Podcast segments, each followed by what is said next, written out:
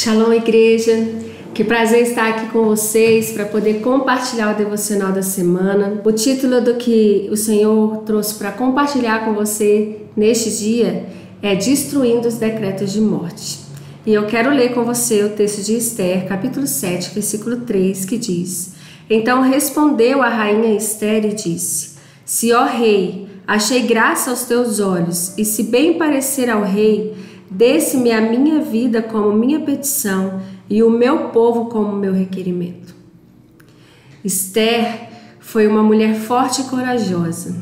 Ela conquistou a posição de rainha e esposa de Assuero e, durante o seu reinado, a confiança de seu esposo.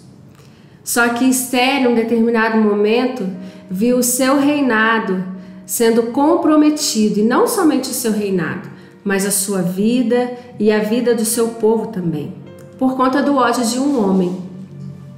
Mas o interessante é que Esther buscou em Deus a solução.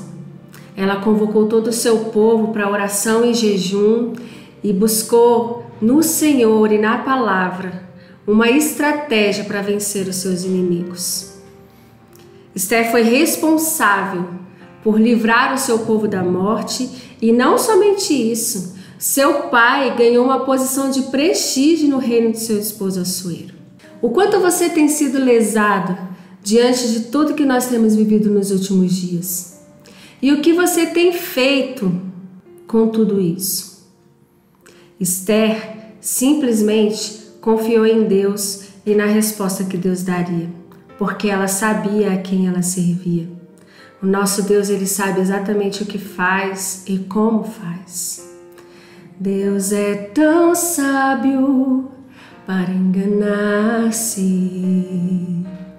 Deus é tão bom, não falhará.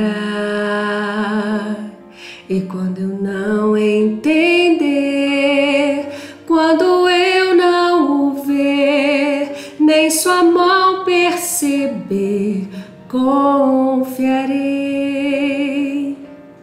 Eu não sei como têm sido os seus dias, mas a certeza que eu tenho é que Deus te ama, Deus me ama e Ele está no controle de todas as coisas.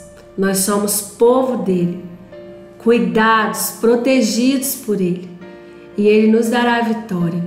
E tudo aquilo que foi perdido será por Ele e por meio dele resgatado e nós iremos conquistar coisas ainda maiores que nós nunca contemplamos, mas pelos olhos da fé eu posso ver que coisas lindas o Senhor nos trará. Ele é o nosso Rei, Ele governa todas as coisas, Ele tem o controle de todas as coisas e nós, nós somos o teu povo a quem tu chamas de Israel povo que conhece tua glória e grandeza.